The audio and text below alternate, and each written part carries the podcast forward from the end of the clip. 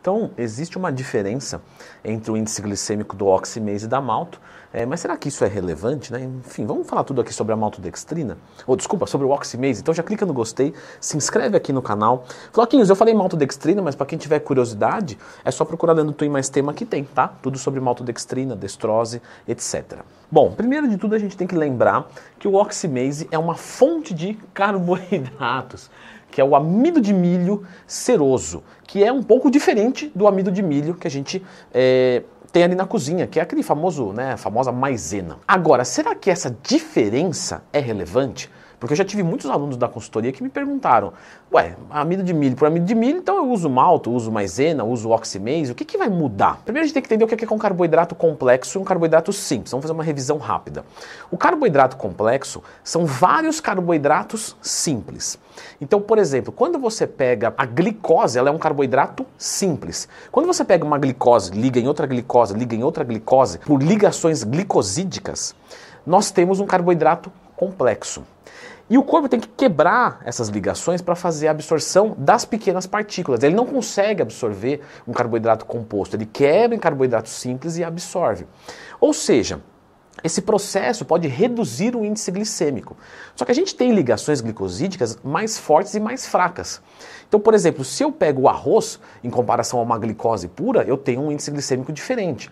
Agora, se eu pego um oximase, uma maltodextrina, é, apesar de ser um carboidrato complexo, eles continuam sendo de índice glicêmico alto. Então a gente entende que a função do carboidrato é a mesma. Vai te dar energia, vai recuperar o teu glicogênio muscular, só que velocidade pode causar diferença para você. E quando você vai olhar as propagandas é, do Oximase, que é branquinho igual floquinhos. Tem uns que não são tão branquinhos não, tá?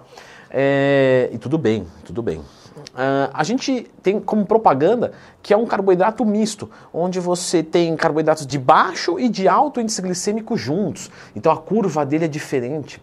Galera, meio que não tem como fazer isso, né? Se eu estou pegando um alimento só, ele vai ter um índice glicêmico só. Ah, Leandro, mas e se eu misturar, por exemplo, é, feijão, que é baixo índice glicêmico, com arroz, que é médio índice glicêmico? Então eu vou, na verdade, somar os dois e dividir por dois. Eu vou ter uma média.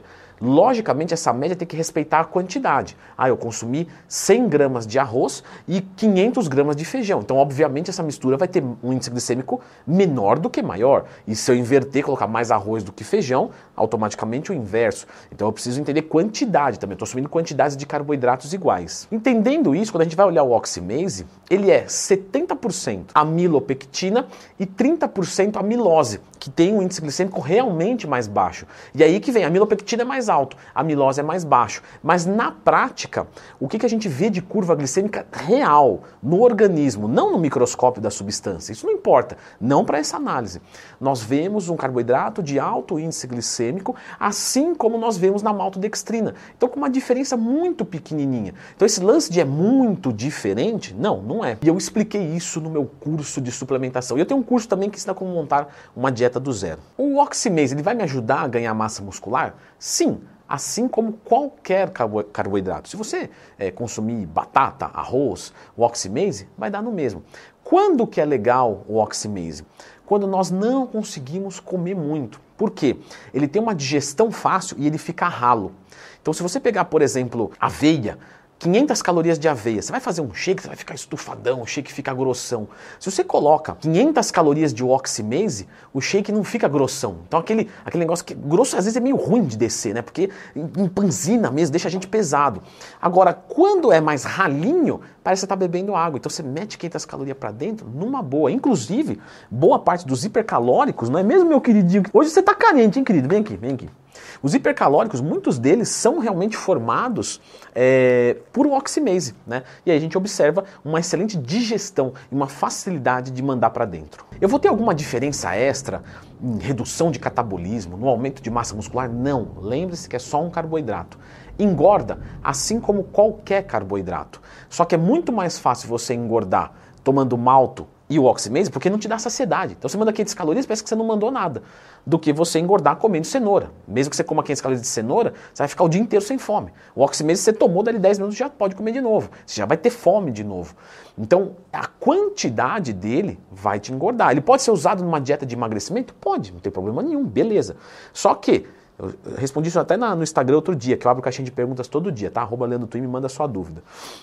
Você pode usar o oximase malto numa dieta de emagrecimento, mas é mais estratégico você usar alguma coisa que vai te dar mais saciedade, que você vai mastigar. Então, ah, como uma maçã, vai ser muito mais fácil você manter a dieta assim. Posso usar o oximase de pré-treino, de pós-treino? Nenhum tipo de problema. Posso usar ele durante o meu dia também, entre uma refeição e outra, para fazer um shake? Não tem problema. Qual a quantidade que eu vou ingerir? O quanto vai depender de você. Quanto é que isso é interessante na sua rotina? Ah, por exemplo, para minha dieta está faltando 300 calorias. Eu não consigo comer mais, nem liquidificar banana, nada. Então eu vou fazer um shake de oximase que vai equivaler a 300 calorias. Então a necessidade depende de todo o contexto da sua dieta. Não existe nada fixo, não existe uma continha. Ó, oh, para cada quilo que você pesa, você coloca. Não, não. Depende de uma análise global da sua alimentação. Ele possui efeitos colaterais, pode me deixar diabético. Bom, pessoal, eu vou deixar a indicação deste vídeo aqui, onde eu falo um pouquinho sobre diabetes e essa suplementação né, de, de maltodextrina, de destrose, e aqui também vai caber o oximase, tá? Dá uma conferida aqui.